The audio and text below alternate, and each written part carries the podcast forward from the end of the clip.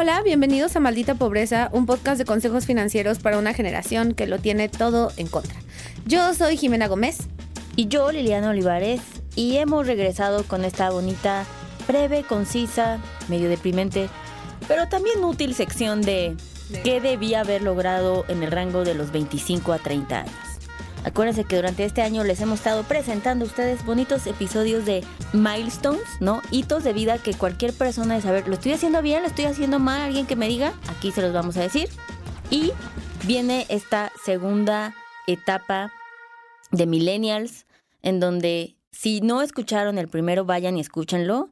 Es de 20 a 25 años, que es lo mínimo que tendrían que tener para esa edad. Y ahorita vamos a hablar de 25 a 30 años. Dun, dun. Es correcto. Este rango de edad, ¿se acuerdan los que escucharon la, la- el bracket anterior de edades? Y la verdad, ahí les decíamos que envejecer es como que el videojuego se pone cada vez más cabrón y te quedan menos vidas. Es exactamente así envejecer.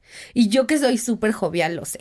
Entonces, este es como todo lo del hito pasado, más aumentamos el nivel de dificultad. Exacto. Entonces, la vez pasada era casi, casi, no sé, no tires el dinero en la calle, no, literalmente no tires billetes en la calle, y este ya está un poquillo más ambición. Exacto. Escuchen al otro para descubrirlo. Si no lo han hecho, se tienen que poner al corriente si ya están en este, en este gap de edad.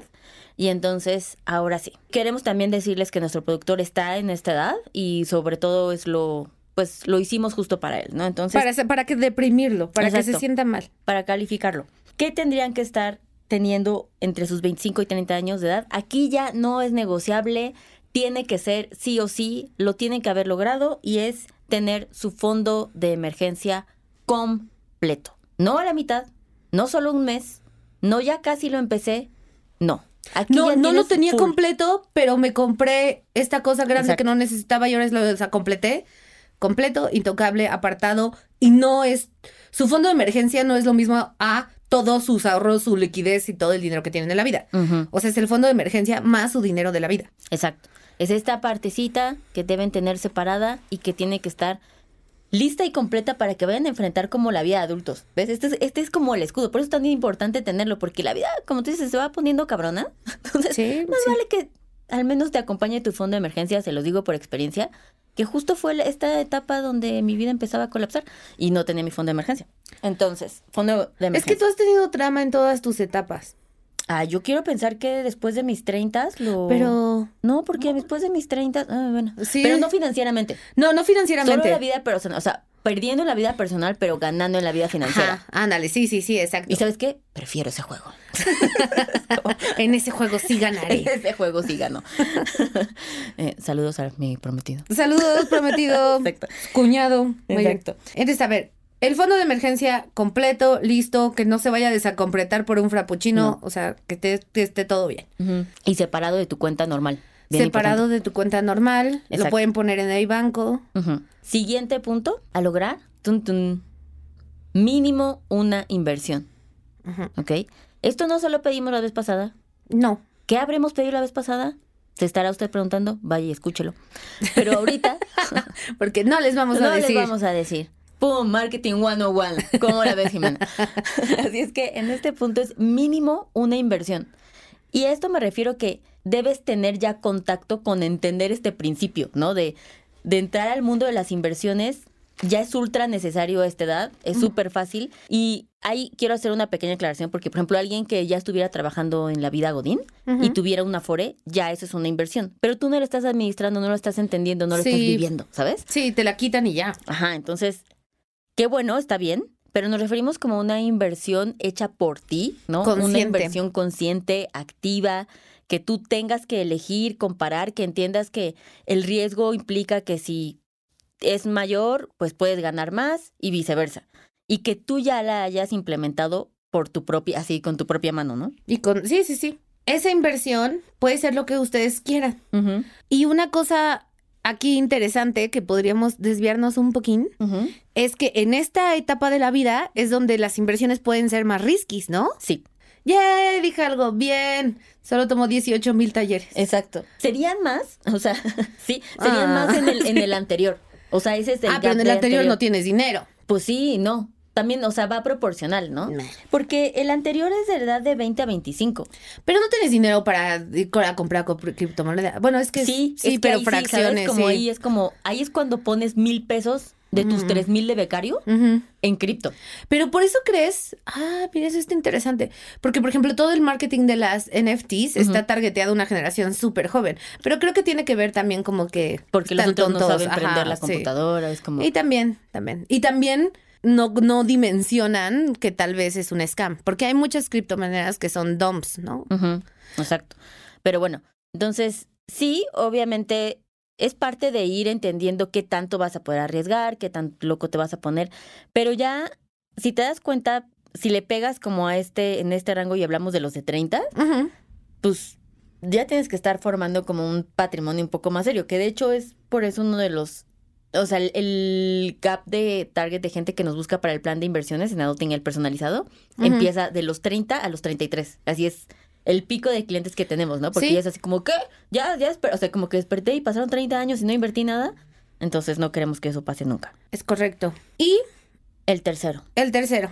El tercero viene porque te sorprenderá saber cuánta gente, ¿no? Por miedo. Y este es, si te das cuenta, como que este gap viene mucho a quitar mitos y romper esos miedos de la vida financiera y convertirte en adulto porque ya estás grandecito enough para ser adulto.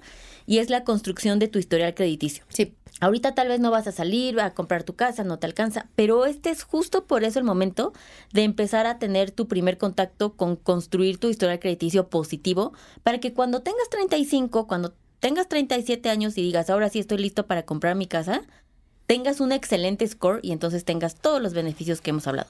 Entonces aquí deberías tener mínimo ya una tarjeta de crédito, eh, también puede ser un crédito automotriz, ¿no? O sea, como una tarjeta departamental, algo que implique crédito, que esté pagado a- en tiempo y forma Sí, exacto. y que entiendas eso, ¿no? O sea, hay mucha gente que ayer que hicimos lo de preguntas, así como, Mm, la no, gente. yo no quería, así como de, yo no, no, las tarjetas de crédito me dan miedo, yo nunca lo voy a hacer, ¿no? Y es como de, no, al contrario, hackea el sistema, Úsalas. úsala, entiéndela y úsala a tu beneficio.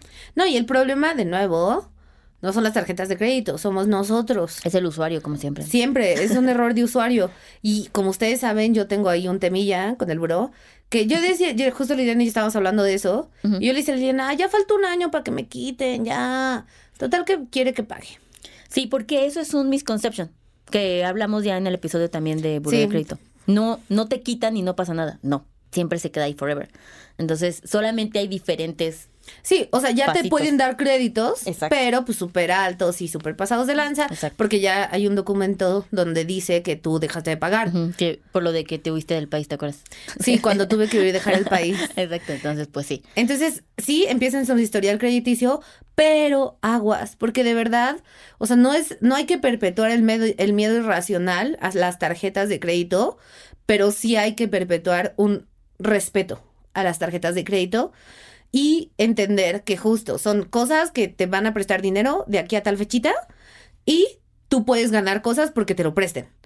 Exacto. Y ya, pero no es dinero extra, no es dinero gratis y pues ya. Exacto. Entonces, esas tres cosas, por supuesto, adicionales a las que ya tuvieron que haber logrado antes, ¿verdad? Que de nuevo no les vamos a Que de decir. nuevo los vamos a tener en sorpresa hasta que usted vaya y lo investigue. Es como ese episodio de Los Simpsons de este objeto en su casa podría estarlos matando después de la pausa. ¿Te acuerdas? Exacto. Sí. Pero bueno, si todavía no llegamos a su edad y ya no pueden con esto, pues mantengan la calma. Llegará este bonito episodio en la siguiente edad, que será de 30 a 35 nos toca, ¿no? De 30 a 35, que ya es nuestra edad. Sí. ¡Uh! Qué miedo, Jimena. Ahora después sigue evaluarte a ti. Tun, tun. Pues ese ya es, ajá, a las 12, a las 2. No te hagas la jovial. Todos sabemos que mi edad es como de 80 años. Eh, ah, no, pero tú ya estás, ajá, tú ya estás en otro nivel. O sea, yo de 30 a 35 creo que... No, el score crediticio, pues sí, en ese sí. Jimena, tus spoilers. No, pues es que me quedé pensando. O sea, creo que voy bien, excepto por aquello Ah, del ya buró.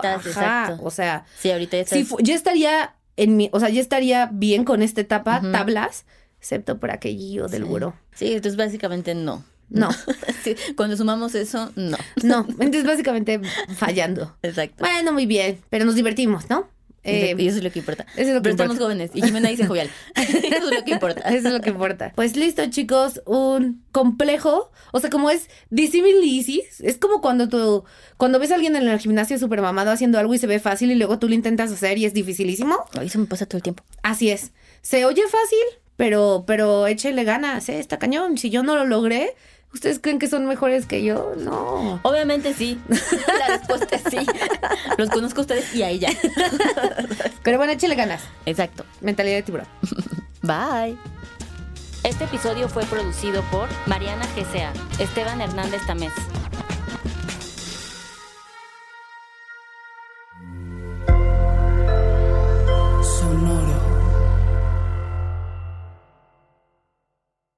¿Cómo funciona una tarjeta de crédito? ¿En dónde puedo invertir? ¿Qué es la inflación? Estas mismas dudas y más las tenemos todos. ¿Qué tal familia? Yo soy Paco Montoya y te quiero invitar a escuchar mi podcast Finanzas y Café, donde aprenderás de una forma fácil y entretenida todo sobre tus finanzas personales. Así que, ¿qué estás esperando? Escúchala en cualquier plataforma de podcast, toma tu taza de café y acompáñame cada lunes con un episodio nuevo.